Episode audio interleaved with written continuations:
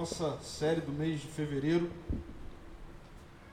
Integridade, Relevância e Influência, nós ah, nos desafiamos né, a, a olharmos para o texto de Daniel.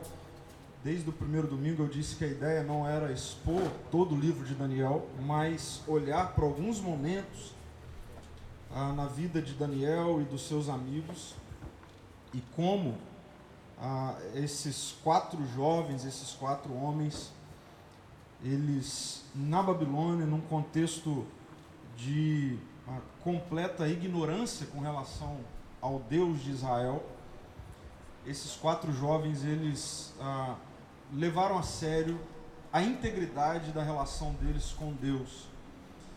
E na integridade, eles, pela soberania de Deus, eles influenciaram, eles foram relevantes.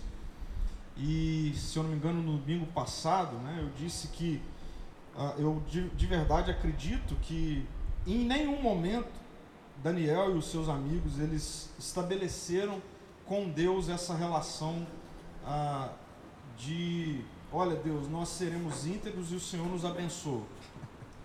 Eu não vejo isso uh, em nenhum lugar do texto de Daniel o que nós temos visto ao longo desses domingos é Daniel e os seus amigos, eles tomaram uma decisão, independente do que aconteceria com eles, como por exemplo serem lançados numa fornalha, mas eles não abririam mão da integridade deles. Então, é possível a gente ler o texto de Daniel com uma mente contemporânea obscurecida e inclusive a gente dizer assim, olha, o texto de Daniel está aí para nos mostrar que Deus quer colocar seus filhos e filhas em lugares ah, de destaque no palácio. Não, não é isso que eu vejo o texto de Daniel nos mostrando. Eu vejo o texto de Daniel nos mostrando. É possível ser íntegros numa sociedade que nem conhece a Deus.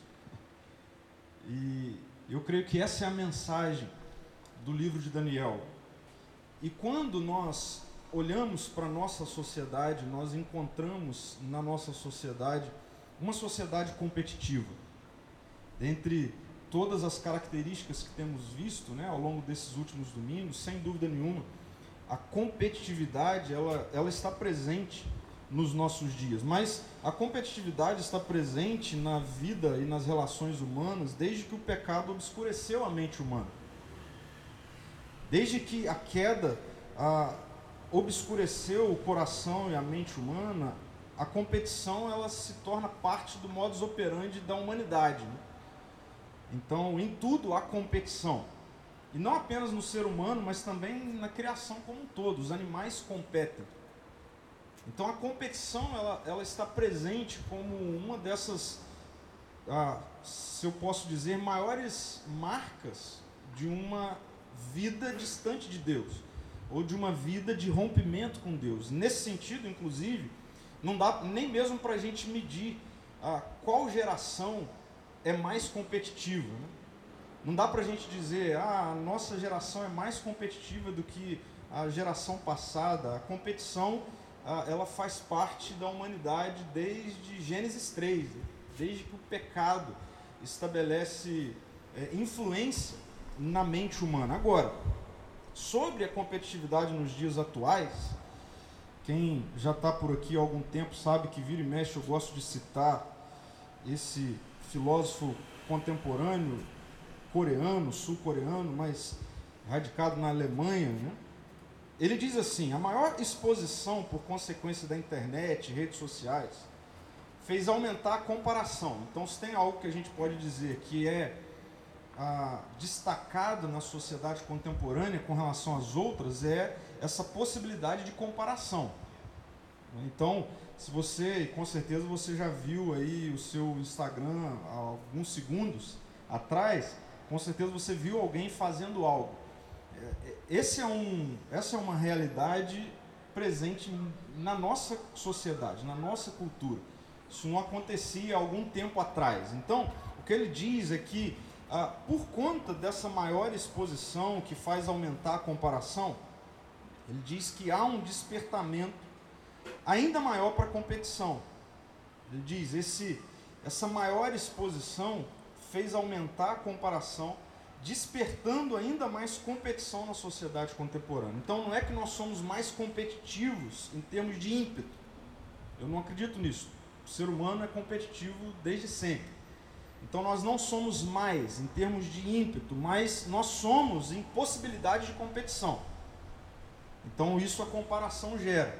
Né? Imediatamente você vê algo e, e, e essa exposição em massa que nós vivemos pode nos despertar a uma maior possibilidade de competições no nosso dia a dia. Então, por exemplo, até a imagem se tornou alvo de ser competi de competição. Né? Até a imagem, a gente compete até por imagem. Então, frases, por exemplo, como é preciso matar um leão por dia, né? É algo muito presente na nossa cultura.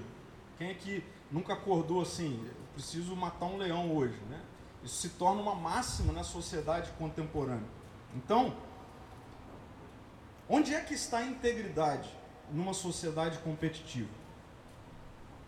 Ah, onde, onde há espaço para a integridade numa cultura altamente competitiva, que em tudo nós estamos competindo o tempo todo? Ou como viver numa sociedade competitiva? Acho que essa é uma boa questão, sem que o medo, sem que a ansiedade, sem que o cansaço Cansaço é algo muito perceptível, né? quando a gente está vivendo nessa perspectiva de competição. Como viver numa sociedade competitiva sem que essas coisas nos abale dentro dessa competição que sufoca tanta gente? O livro de Daniel, ele vai nos colocar diante de uma sociedade assim também, altamente competitiva.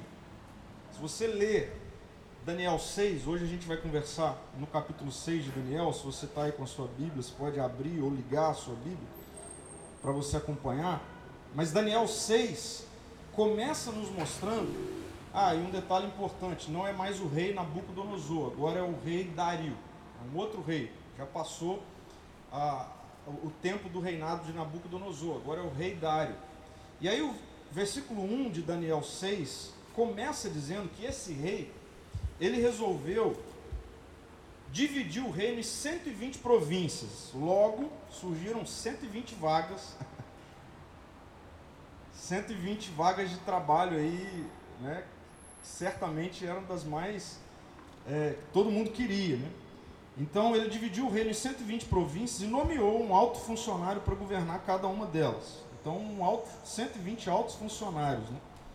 Versículo 2 diz: O rei também escolheu como administradores, aí Daniel aparece, Daniel e outros dois homens, para que supervis, supervis, supervisionassem os altos funcionários e protegessem os interesses do rei. Aí, o versículo 3 vai nos dar uma, uma informação, e essa eu quero projetar para vocês. Versículo 3 começa assim: ó, Em pouco tempo Daniel se mostrou mais capaz que todos os outros administradores e altos funcionários. Por causa da grande capacidade de Daniel, o rei planejava colocá-lo à frente de todo o reino. Os outros administradores e altos funcionários começaram a procurar falhas no modo como Daniel conduzia as questões de governo, mas nada encontraram para criticar ou condenar. Ele, Daniel, era leal, sempre responsável e digno de confiança. Eu quero chamar sua atenção aqui para duas posturas que o texto bíblico destaca a respeito de Daniel. Primeiro, essa postura de excelência na vida de Daniel.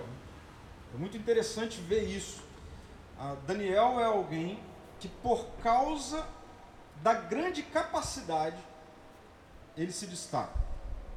Então, recapitulando, Daniel é alguém que ah, crê em Deus, já vivenciou experiências reais né, com esse Deus único, verdadeiro, real, abençoador. Mas é interessante que Daniel, na sua relação com o trabalho, o texto bíblico está dizendo que ele, ele é grande em capacidade. Daniel é excelente naquilo que ele faz. E uma outra postura que o texto destaca acerca de Daniel é o caráter de Daniel. O texto diz que ah, ele começa a se destacar em excelência. O seu destaque em excelência o coloca numa realidade de competição. E aí o texto nos dá esse, essa outra característica de Daniel. Daniel é leal, sempre responsável, digno de confiança. Daniel tem caráter. Agora, olha como no meio disso tudo existe a competição. Os outros administradores e altos funcionários começaram a procurar falha no modo como Daniel conduzia as questões. Por quê? Porque o rei planejava colocar Daniel à frente de todo o reino. Por quê? Porque Daniel era grande incapacidade. Não aparece Deus aqui. Aparece uma, um, um, um, homem, um rapaz, ordinário nas suas tarefas, excelente no que faz, se destacando. Talvez você já vivenciou isso aí na sua empresa, né? Começa a dar certo, começa a trabalhar, leva a sério e surge uma vaga e o seu chefe, enfim, supervisor, ah, quer te chamar para assumir aquele lugar e aí o restante dos funcionários começa a ficar sabendo disso e não, a gente tem que dar um jeito de derrubar esse negócio. É isso que está acontecendo com Daniel. A excelência e o caráter de Daniel naturalmente faz despontar. E aí entra a competição. Mas onde que eles pegariam Daniel? Isso é interessante nesse texto de Daniel 6. Onde é que eles pegariam Daniel? Que é que pode fazer com que Daniel fale e caia na desgraça do rei? Um homem que na execução de tarefas é excelente. Um homem que na condução das tarefas tem um caráter inegociável. Daniel 6, se você já tem familiaridade com o texto bíblico, você deve saber que é a famosa narrativa de Daniel na cova dos leões. Né? É desse texto aqui, Daniel na cova dos leões. Agora, por que, que Daniel foi lançado na cova dos leões? saberia me dizer rápido assim, por que, que Daniel foi lançado na cova dos leões? Esses caras precisavam pegar algo em Daniel, eles precisavam fazer Daniel falhar porque eles queriam derrubar Daniel daquilo que estava acontecendo com ele. Eles queriam sabotar Daniel e sabiam que eles precisavam de um tiro certeiro. Se alguém tivesse que dar um tiro certeiro para te derrubar, onde que ele iria? O que ele faria?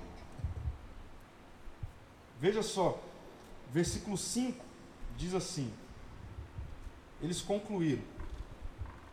Nossa única chance de encontrar algum motivo para acusar Daniel será em relação às leis do seu Deus. Nosso único motivo de acusar Daniel será com relação à lei do seu Deus, às leis do seu Deus. Então eu posso imaginar a conversa desses caras assim: bom, o cara é excelente, ninguém executa melhor do que ele. Não adianta a gente tentar ah, armar alguma coisa com relação à honestidade de Daniel. Imaginando esses caras sentados assim, sei lá, numa cafeteria lá da Babilônia, falou, cara, a gente tem que dar um jeito de derrubar o cara, o cara está subindo, daqui a pouco o cara vai estar tá dominando tudo alguém sabe alguma coisa com relação à execução dele, aí a turma começa, pô, não dá, o cara é fera, ele é inteligente, ele resolve as coisas rápido. Cara, então, vamos armar um jeito de pegar o cara no caráter dele. Vamos deixar um dinheiro à mostra, vamos, vamos armar alguma coisa, aí alguém fala, cara, então não dá, esquece, não vai pegar ele nisso.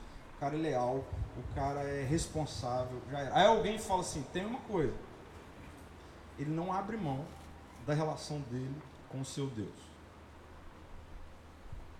Se tem alguma coisa que ele vai contra qualquer pessoa, inclusive o rei, é se a gente tocar na relação dele com o seu Deus. É isso que está aqui acontecendo. E aí, os caras saem do café, marcam uma, uma, uma reunião com o rei, e eles fazem uma proposta para o rei. Lógico, tudo sem a dizer né, os, a intenção disso. Versículo 7 diz assim: ó, Nós, administradores, oficiais, altos funcionários, conselheiros e governadores, estamos todos de acordo. Olha só que interessante. Estamos todos de acordo. Eles estão falando com o rei. Estamos todos de acordo que o rei deve decretar uma lei a ser cumprida rigorosamente. dê ordens para que nos próximos 30 dias, qualquer pessoa que orar a alguém, divino ou humano, exceto ao rei, seja lançado na cova dos leões. Lembra que alguns domingos atrás nós olhamos para a Babilônia e vimos como a Babilônia era um, ah, tinha um cenário, um ambiente sincrético. Então, muitos deuses, muitas crenças, algo diverso com relação a isso. Por isso que o decreto ele é amplo, né? Vamos, ó, qualquer pessoa que orar a alguém divino ou humano, exceto ao rei, que seja lançado na cova dos leões. Essa é a proposta. Versículo 9 vai dizer que o rei Dário assina o decreto. Ele assina o decreto. E aí, o versículo 10 diz assim: Quando Daniel soube que a lei tinha sido assinada, olha que interessante. Ele foi para casa e, como de costume, ajoelhou-se no quarto, no andar de cima, com as janelas abertas na direção de Jerusalém orava três vezes por dia e dava graças ao seu Deus. Os oficiais foram juntos à casa de Daniel, pegar, tá vendo? E encontraram orando, pedindo ajuda ao seu Deus. O cara que deu a brilhante ideia ganhou o churrasco um. Rapaz, como que você sabia? Eu falei, se mexer nisso com relação a Daniel, a gente pega ele. Na relação dele com o Deus dele ele é capaz de frustrar qualquer coisa, qualquer pessoa, inclusive o rei, mas ele não vai frustrar a relação dele com o seu Deus. Quando eu olho para esse trecho aqui, Daniel 6, 10 e 11, que explicitamente nos mostra a seriedade de Daniel com relação ao seu Deus, ao relacionamento dele com Deus, quatro características aparecem para gente, a relação de Daniel com Deus é uma relação baseada em disciplina e hábito. Daniel foi para casa e, como de costume, de costume, ajoelhou-se no quarto. Parece-me que Daniel faz isso sempre. Isso fazia parte da disciplina diária de Daniel. É um hábito se relacionar com Deus para Daniel não é uma questão de necessidade, de urgência, é uma questão de importância e prioridade. É um costume, é um hábito. Mas não apenas é costume e hábito, como é um costume e um hábito numa perspectiva de regularidade. Daniel orava três vezes por dia. E certamente mais do que dar uma receita de como orar ou quantas vezes orar por dia, o texto aqui está nos mostrando essa dimensão de regularidade no relacionamento que Daniel tem estabelecido com Deus. Regular. E se a gente for pegar numa dimensão de ah, nutricional, faz muito sentido, né? Assim, não sendo detalhista, ah, nós temos três grandes refeições, né? Pelo menos na época de Daniel isso era muito claro, assim, ó, café, almoço e janta. Até hoje tem gente que vive assim, né? café, almoço e janta. É interessante ver que na relação estabelecida de Daniel com Deus, é quase que como um café, almoço e janta. Ele, ele come, mas ele também sacia a fome da alma regularidade. E dava graças ao seu Deus, é reconhecimento. Só não perde o que está acontecendo aqui, ok? Daniel acaba de ficar sabendo que foi baixado um decreto de que por 30 dias, quem fosse pego fazendo o que ele estava fazendo, ia para a cova dos leões. E o texto diz que Daniel, numa perspectiva de disciplina, de regularidade, ele reconhece, dava graças a Deus. E por fim, uma relação de dependência.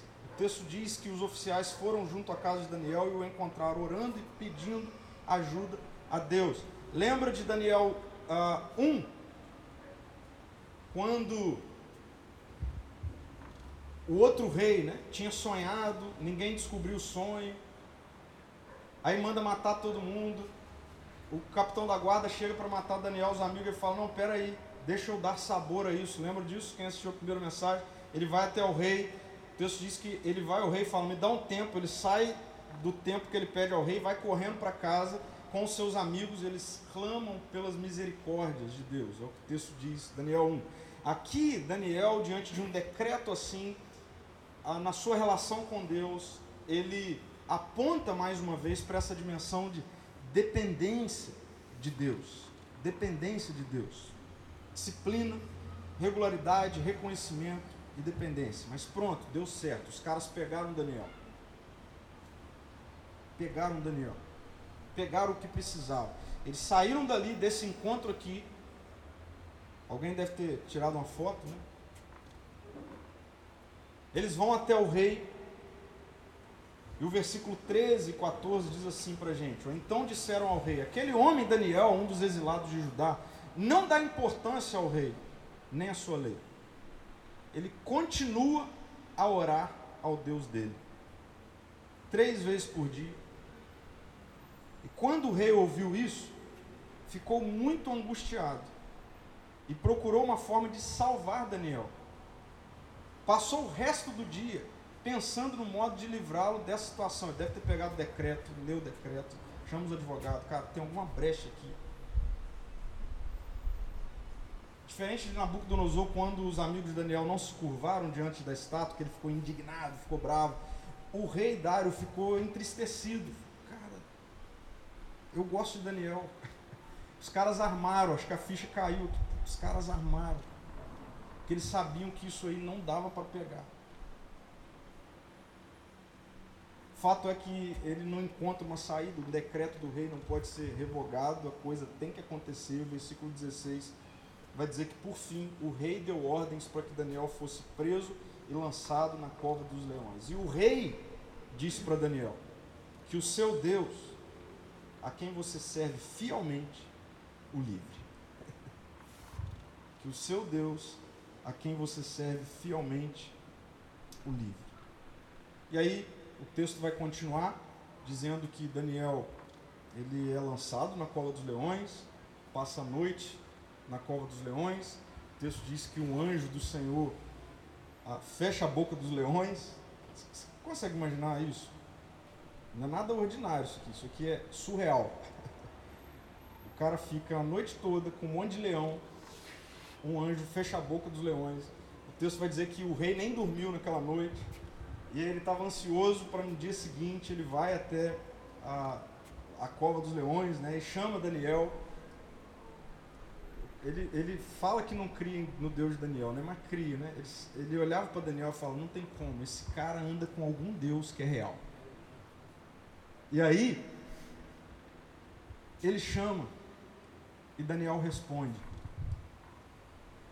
O desfecho é o seguinte: o rei pega os caras que armaram e joga com a família toda para a cova dos leões. Texto diz que os leões não esperaram nem chegar lá embaixo. Assim. Já destruíram tudo. Mas você vê, eu não quero dar ênfase no que acontece com Daniel na cova dos leões e tudo mais. Né? Eu quero chamar a sua atenção para uma afirmação. Como eu disse, a competitividade ela está presente sempre não dá para dizer que uma geração é mais competitiva que a outra. A gente está falando de uma geração de muito tempo atrás. E de um cara que começa a se destacar e um grupo de pessoas diz: Nós precisamos derrubar esse cara. O cargo que ele vai conquistar é muito elevado, o salário é muito bom, tem que dar um jeito de derrubar esse cara, vamos armar. Então a competição sempre esteve presente. Agora, o que talvez eu e você não estejamos atentos é o que a relação com Deus, ou como a relação com Deus é ameaçada dentro de uma sociedade altamente competitiva. Então, o único ponto, a única afirmação que eu quero fazer para mim e para você nessa noite é: uma sociedade competitiva ameaça constantemente a fidelidade do nosso relacionamento com Deus.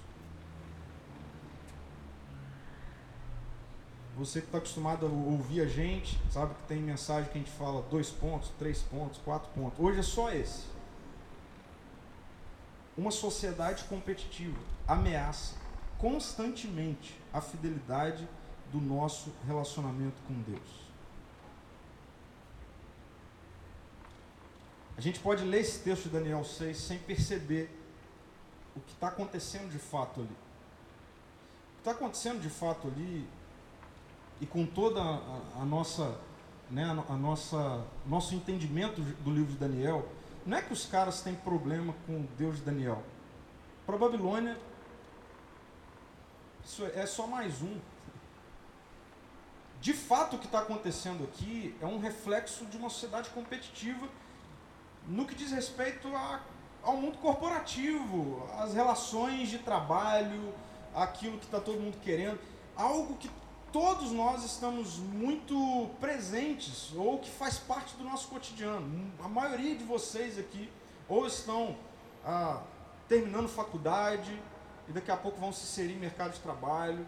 A maioria de vocês aqui ah, são empresários ou são autônomos. Precisa que o cliente chegue, precisa vender, precisa ah, despontar, precisa conquistar um cargo maior, precisa aumentar o salário. Todos vocês estão amanhã, amanhã não que é feriado de carnaval, né? Terça, quarta, lá para quinta-feira, de novo, abrindo o computador, marcando reunião, fazendo projetos, planejando, vendo onde é que você consegue comprar mais barato para poder vender melhor fazendo concurso, estudando, ou seja, inserido no mercado de trabalho. Eu quero afirmar para você que uma sociedade competitiva ela vai ameaçar constantemente, direto ou indiretamente, a fidelidade do seu relacionamento com Deus. E é isso que está em xeque aqui com Daniel.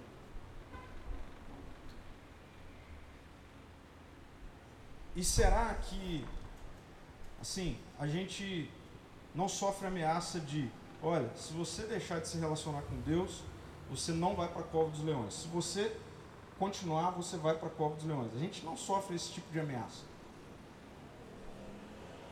De alguém.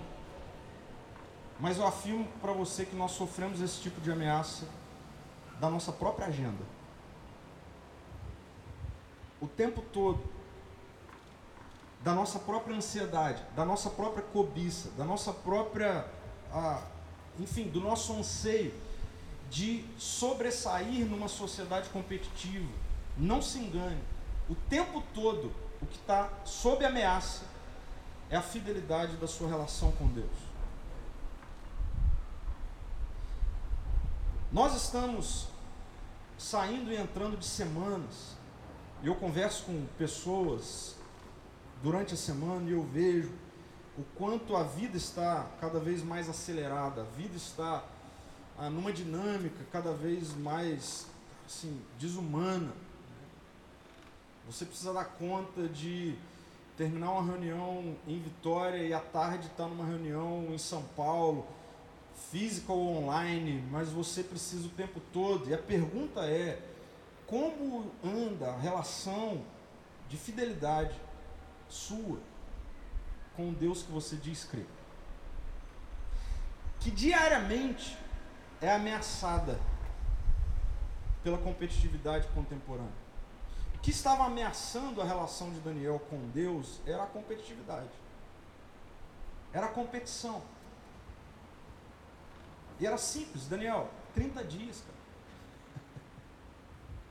30 dias. Pelo menos, Daniel, muda a dinâmica. Muda a dinâmica. Cara, ao invés de você manter essa regularidade de relacionamento que você tem com Deus, visível, descarada, cara, fecha a janela, vai para o banheiro. Na hora que você estiver no ambiente de trabalho, não deixa ninguém ver. Esquece esse negócio. Na hora que você pegar seu prato de comida para comer, Assim, esquece, não precisa de ter um mesmo ritual relacional que você tem com Deus. 30 dias, vai passar. Eu me lembro, gente, de que na minha época de vestibular, alguns adolescentes que eram adolescentes junto comigo, eu me lembro que do ter ouvido assim, ah, por exemplo, época de, sei lá, culto de adolescente aos sábados, né? Eu lembro que eu ouvia meus pais dizerem assim, ah, eu estava numa reunião com né, dos casais da igreja, e aí um casal falou assim, ah, meu filho não está indo aos sábados no, no encontro não, porque ele está em época de vestibular. E aí ele está se dedicando integralmente ao vestibular. E aí, assim, eu fiquei lembrando disso ao longo dessa semana, refletindo nessa mensagem. Falei, cara, o tempo todo, a competitividade presente na nossa cultura ameaça a fidelidade da nossa relação com Deus. É só 30 dias. É só essa semana. Não, você tem que entregar essa tarefa.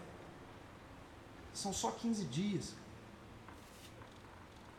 Não precisa de você levar tão a sério assim a sua relação com Deus nesse tempo. Aliás, porque se você, se você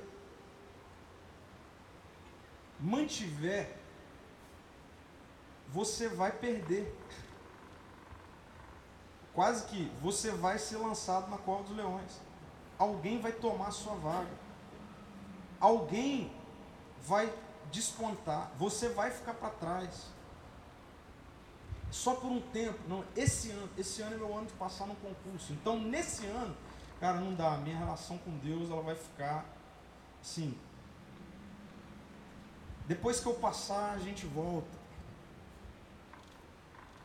Uma sociedade competitiva ameaça constantemente a fidelidade do nosso relacionamento com Deus. Daniel nem mesmo teme os leões. Né? Ele decidiu que a vida dele flui da sua relação com Deus. Parece-me que Daniel, ele olha para sua excelência, ele olha para o seu caráter, ele olha para sua influência, ele olha para sua posição, e ele não consegue ver todas essas coisas desassociado da sua relação com Deus. Ele olha para quem ele está se tornando e ele não olha para ele. Olha o que está acontecendo aqui. Nós estamos entrando numa, numa cultura e, e nós estamos ah, tendo o nosso caráter influenciado por essa cultura que diz que as coisas dependem de você. As coisas dependem única e exclusivamente de você. E é interessante que quando o que está sob júdice na vida de Daniel é a relação dele com Deus, ele não olha para quem ele se tornou, ele olha para a relação dele com Deus. Ele diz: não posso, porque meu caráter, minha excelência, meu posto, meu salário, a minha posição, minha influência, meu status, essas coisas, elas estão ancoradas na minha relação com Deus. Então, se eu abrir mão da minha relação com Deus, é como se eu estivesse abrindo mão de todas essas coisas. Quero sair um pouquinho de Daniel, olhar para a gente. E a pergunta que nós precisamos fazer é: como anda a sua relação com Deus no seu ambiente de competição? De verdade, como está a sua relação com Deus? É fato que numa sociedade competitiva existem qualidades que se destacam como fundamentais para a sobrevivência. Então, é fato que no meio dessa arena das competições, no mercado de trabalho, na lista extensa de candidatos a vagas de, de concurso, de vestibulares, assim, questões como excelência, ética, responsabilidade, esforço, disciplina, são questões indiscutíveis, elas precisam acontecer. Se você não for disciplinado, se você não for excelente, se você não for dedicado, dedicada, assim, fatalmente você não vai passar num concurso, você não vai passar no vestibular, você não vai se destacar no, no, seu, no mercado de trabalho que você atua. Isso é fato. O YouTube está cheio de vídeos falando sobre isso. A questão é o quanto nós estamos olhando para a nossa relação com Deus como sendo a mola propulsora para todas essas outras coisas. Eu fiquei pensando assim: Deus, será que a forma como eu prego está ancorada na minha relação com o Senhor? É sobre isso que eu estou falando. Deus, será que a maneira como eu penso a igreja parte da minha relação com o Senhor? Eu estou trazendo isso para mim. Porque é possível a gente adquirir e desenvolver técnicas, desenvolver ferramentas que nos fazem despontar. A questão é, o despontamento para nós tem como ponto central a nossa relação com o Senhor? Essa é a questão. Por isso, de maneira bem objetiva, eu quero despertar nessa noite essa reflexão para as nossas vidas. Preste atenção nisso. Qual é a âncora? Qual tem sido a base? Qual tem sido a sustentação? Novamente usando essa ideia, qual tem sido a mola propulsora? Você já viu isso? Você aperta e ela te lança. Qual tem sido o seu ponto de lançamento de vida? Da sua excelência, do seu caráter, ou de tantas outras qualidades necessárias para a sua sociedade competitiva, para o seu ambiente competitivo. Fiquei pensando assim sobre mim, Senhor, será que na minha relação com o Senhor eu tenho sido excelente? Na sua relação com Deus, você tem sido excelente? E quando eu penso nisso, eu olho logo para o que a Bíblia está nos mostrando com relação a Daniel.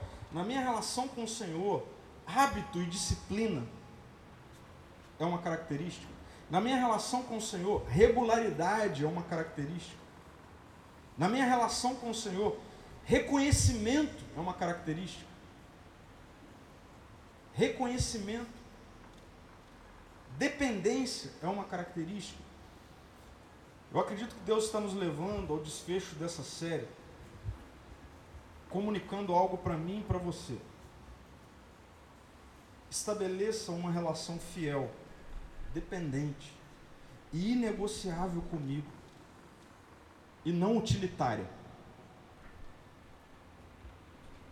Acredito que de tudo que a gente está falando nessa série, que tem como ponto de partida essa questão da integridade, eu queria fechar essa série despertando a nossa mente, o nosso coração para essa questão de que o nosso relacionamento com o Senhor, o nosso relacionamento com Deus, deve ser um relacionamento fiel, deve ser um relacionamento dependente, inegociável e não utilitário. Mas como que eu sei se o meu relacionamento com Deus é utilitário? Se você só se relaciona com Deus domingo aqui. De verdade, gente, eu não acredito nesse negócio que você precisa vir aqui para que sua semana seja abençoada. Você não precisa me ouvir para que a sua semana seja abençoada. Você não precisa ir a um ambiente como esse aqui para que a sua semana seja abençoada. Você precisa se relacionar com Deus. E nós não nos relacionamos com alguém, com um amigo, uma vez a cada algum tempo. Isso é o estabelecimento de uma relação utilitária. Se a minha relação com Deus tem a ver com eu preciso daquilo que o Senhor pode me dar, essa é uma relação utilitária. Na primeira, na primeira ameaça, nós vamos abrir mão. Por isso o que eu vejo em Daniel 6 é que a relação com Deus, ela precisa ser uma relação dependente, Daniel ele tem a consciência, se eu abrir mão da minha relação com o Senhor, seja por 30 dias, nada mais vai fazer sentido. Não faz sentido o cargo que eu, que eu estiver, não faz sentido o salário, não faz sentido onde o rei vai me colocar, não faz sentido a posição que eu vou ter, não faz sentido a influência que eu vou ter. Porque o fôlego da minha vida não é o meu cargo, não é o meu salário, não é a minha influência, não é o meu status. O fôlego da minha vida é a minha relação com o Senhor. Nós cantamos que nem o ar que respiramos é nosso. Aí chega segunda-feira e nós somos engolidos por uma sociedade competitiva que faz a gente acreditar que é nosso. Que faz a gente acreditar que depende única e exclusivamente de mim para eu fechar mais um negócio para eu ah, me destacar, para eu atrair os olhares do mercado, para eu, enfim. Eu acredito que se tem algo que Deus está fazendo no nosso meio, é trazer a nossa consciência, a seriedade, a profundidade, a dependência da nossa relação com Ele, do nosso relacionamento com Ele. É fazermos entender de que ou toda a nossa vida parte da minha relação com o Senhor. Ou, não eu, ou eu não me relaciono com o Senhor. É isso. Ou, irmãos, o que a Bíblia nos mostra acerca do Evangelho é: ou toda a minha vida, uma vez alcançado pelo Evangelho, rendido ao Evangelho, como nós cantamos aqui, ou toda a minha vida agora, parte da minha relação com o Senhor ou eu não me relaciono com o Senhor. Ou Deus tem sido mais um numa sociedade de vários deuses. Hoje eu adoro esse Deus.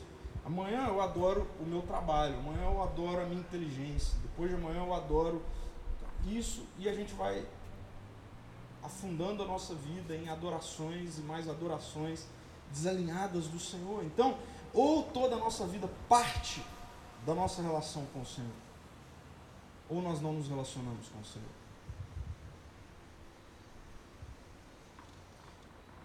A história de Daniel na cova dos leões é um prenúncio, preste atenção nisso, de que filhos e filhas não se preocupam em matar leões por dia. É um prenúncio disso. Em momento algum, Daniel se preocupou com o leão. É interessante que quando, em Daniel 1, ele fica sabendo que o rei tinha mandado arrancar o pescoço de todo mundo que não deu conta de é, interpretar o sonho, descobrir o sonho, Daniel vai até o rei. ele vai até o rei. Agora, quando Daniel soube do decreto aqui em Daniel 6, que esbarrava na sua relação com Deus, ele não vai até o rei, ele vai até o Senhor. Daniel não se preocupa com o leão. E eu fiquei pensando, está errado esse negócio de que eu acordo para matar um leão por dia. Eu acordo para me relacionar com o Senhor. E o Senhor dá conta dos leões. Senhor dá conta daquilo que eu não posso dar conta.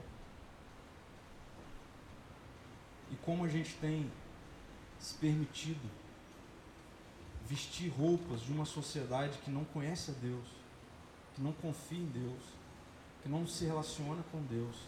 E mais, Daniel não tem a experiência que eu e você temos com Deus. Porque eu e você sabemos bem que esse Deus ele não é digno de confiança simplesmente porque ele criou todas as coisas. Ele é digno de confiança porque ele nos amou.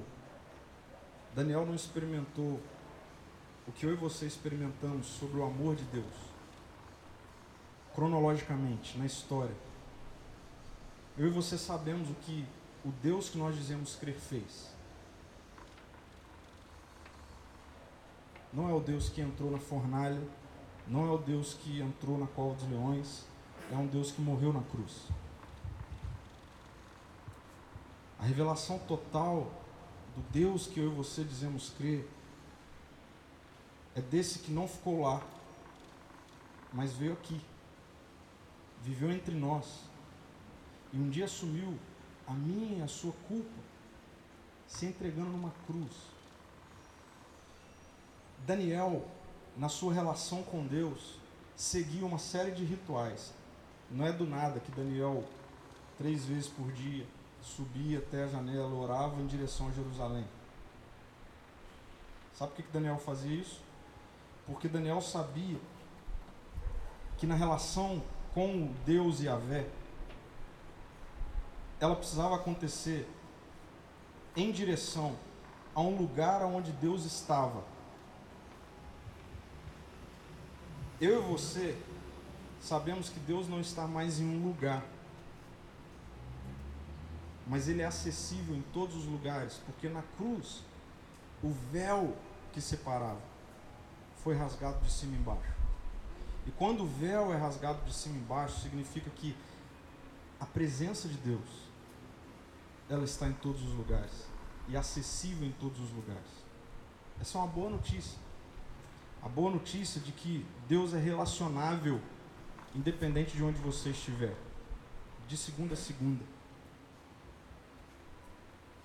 Esse é o Evangelho. Essa é a boa notícia. Então, isso significa que não tem essa de que há momentos, há lugares em que eu me relaciono com Deus e outros lugares eu preciso matar um leão. Se relacione com Deus. Esqueça os leões. Se relacione com Deus e a partir da sua relação com Deus, viva. Se relacione com Deus e seja excelente. Seja o melhor, seja a melhor, mas a partir da sua relação com Deus. Se relacione com Deus e tenha o melhor caráter seja responsável, seja leal, seja honesto, seja honesta, mas a partir da sua relação com Deus. Se relacione com Deus e queira os melhores cargos, mas se relacione com Deus, não para ter os melhores cargos. Se relacione com Deus. Eu quero terminar com algumas questões para a gente refletir e praticar. Primeiro, a sua vida acontece, flui a partir da sua relação com Jesus? Seja honesto, seja honesto com você mesmo. A sua vida ela acontece a partir da sua relação com Jesus. E olha, aqui não é uma pergunta aberta, abstrata. Eu não estou perguntando assim. Você confia que a sua vida acontece porque Deus é soberano? Não é essa a pergunta pergunta é: a sua vida acontece a partir da sua relação com Jesus? As suas reuniões, as suas provas, os seus desafios, os seus anseios profissionais, acadêmicos, eles acontecem e você tem consciência que eles acontecem a partir de uma relação intencional sua com Jesus?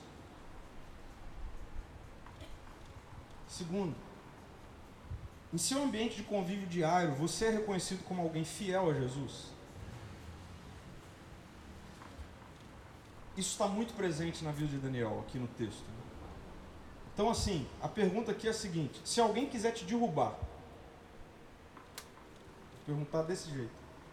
Se alguém, te, se alguém quiser a sua cabeça, porque numa sociedade competitiva é assim, né? A gente fala isso direto. Fulano quer minha cabeça, fulano quer sua cabeça, fulano quer te derrubar, fulano quer me derrubar. Então a pergunta aqui é a seguinte: se alguém quiser te derrubar amanhã, se alguém quiser te derrubar no seu ambiente de trabalho,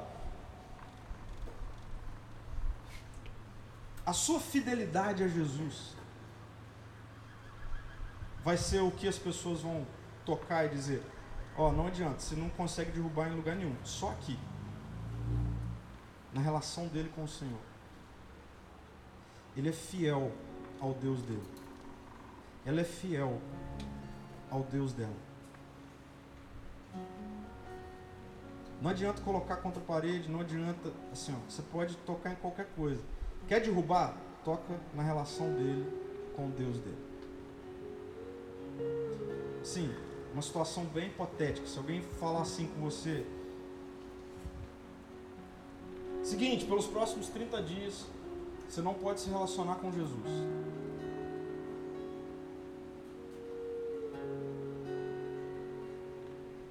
Como é que vai ser?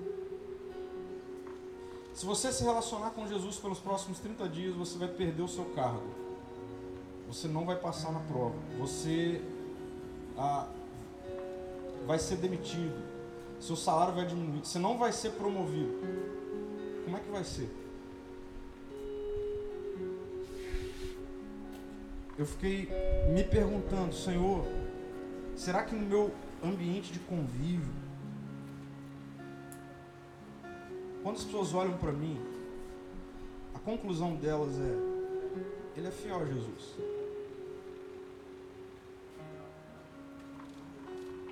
E não é ele é fiel a Jesus ou ela é fiel a Jesus porque anda com terço, porque ah, sei lá, ele, ele, ele, vai no, ele vai na igreja todo domingo. Não, não. Ele é fiel a Jesus porque nada é mais importante do que a relação dele, dela com o Senhor. Você é reconhecido, reconhecido. A pessoa olha para você e te reconhece como alguém que anda com Jesus. É interessante porque quando em Atos, né? no livro de Atos a gente tem um relato muito interessante de que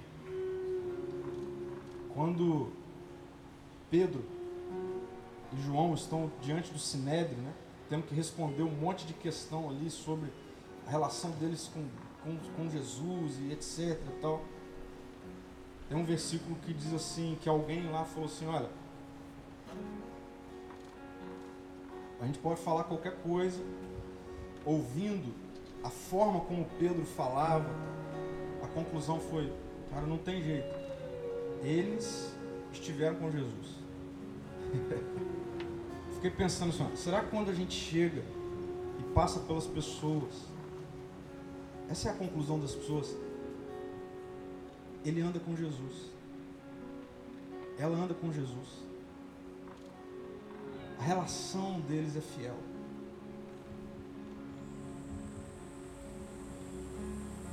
Qual tem sido a sua postura diante de uma cultura que constantemente ameaça a sua relação com Jesus?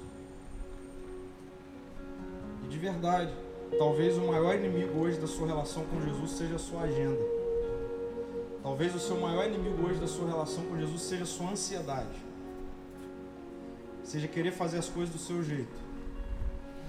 Talvez o maior inimigo, a maior ameaça da sua relação com Jesus hoje seja os seus medos. Daniel não se relacionava com Deus como um filho se relaciona com o pai. Eu e você sabemos que o Deus de Daniel decidiu se relacionar comigo, com você, como um pai. Porque Jesus na cruz deixa de ser o filho único e passa a ser o primeiro. De unigênito para primogênito. E a gente precisa aprender que na nossa relação com Deus, nós somos filhos e filhas. Então, eu estou disposto, eu fiz esse voto com o Senhor, esse propósito com o Senhor, enquanto eu preparava essa mensagem, falando, Deus, eu vou confiar de que a prioridade, e prioridade é uma só, né? A nossa cultura que inventou prioridades, né? Prioridades não existe. Prioridade é o que vem primeiro, não dá para várias coisas vir primeiro. Então só uma coisa, e eu decidi, Senhor, importa me relacionar contigo. Depois eu trabalho, depois eu estudo, depois eu penso, depois eu crio. Tudo precisa partir e fluir da minha relação com o Senhor. E por fim, você acorda pensando em como matar o leão do dia? uma decisão hoje. Eu vou acordar e vou dizer: Jesus, bom dia. Como é que vai ser hoje? Vamos conversar? Deixa eu te perceber no ar, nas relações, deixa eu te perceber abrindo e fechando portas, deixa eu te perceber quando eu como, quando eu tomo banho, deixa eu te perceber quando eu tomo uma boa xícara de café. E esse negócio de leão é com o Senhor, eu não dou conta.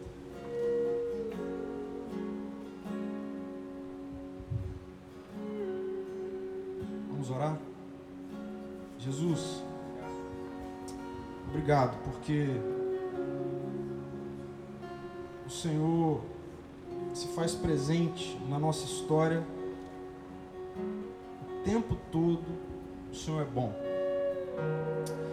Obrigado, Jesus, porque é o Senhor que nos suporta, nos segura nas tuas mãos, nos conduz em amor. Obrigado, Pai, pelo acesso que temos à tua palavra. Obrigado pela revelação da tua palavra nessa noite porque nós somos parte de uma cultura altamente competitiva, nós somos competitivos, o mercado de trabalho é competitivo. E às vezes nós entramos nessa zona de competição e nos esquecemos de quem nós somos no Senhor. Obrigado pela tua palavra, que nos lembra nessa noite de que o Senhor nos criou não para performance, para produção, para sobrevivência. O Senhor nos criou para existirmos a partir do Senhor. Traga um recomeço e um novo começo nas nossas relações com o Senhor. A gente fecha essa série, a gente termina essa série. Deus te agradecendo pelo privilégio de uma relação não só próxima, como livre com o Senhor acessível. Obrigado, Senhor, porque a gente não precisa tentar dar conta do que nós não damos conta. Nós não damos conta de matar leão. Nós não damos conta de sobrevivermos numa cultura, numa geração onde a competição tem feito homens e mulheres adoecerem físico, emocionalmente. Nós não damos conta, nós não damos conta de afirmarmos que amanhã teremos dinheiro, teremos recursos. Nós não podemos nem afirmar que amanhã, por força dos nossos braços, por força da nossa inteligência, nós vamos manter o nosso emprego. Nós não podemos afirmar isso.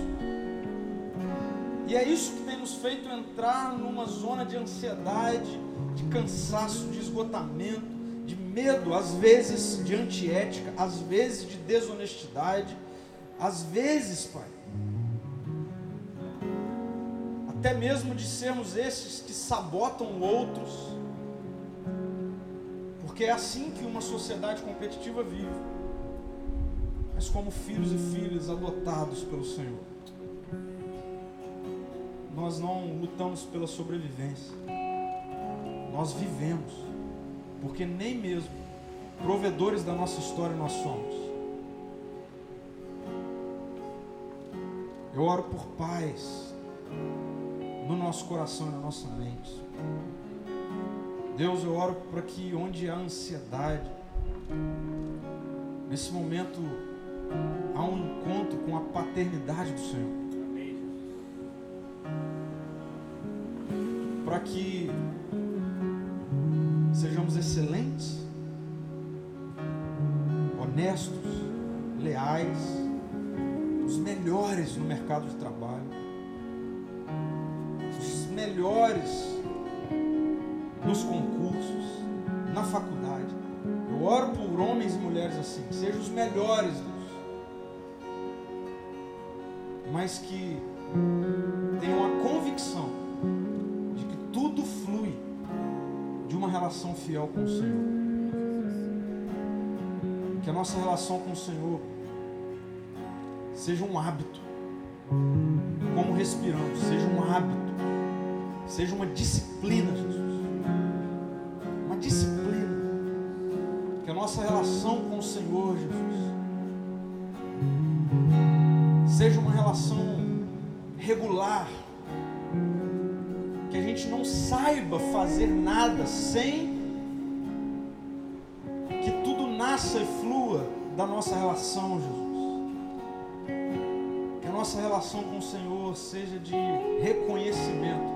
Tudo que sou, tudo que tenho, vem de Ti. Se me tirar o Senhor, tirou tudo. Que a nossa relação com o Senhor seja dependente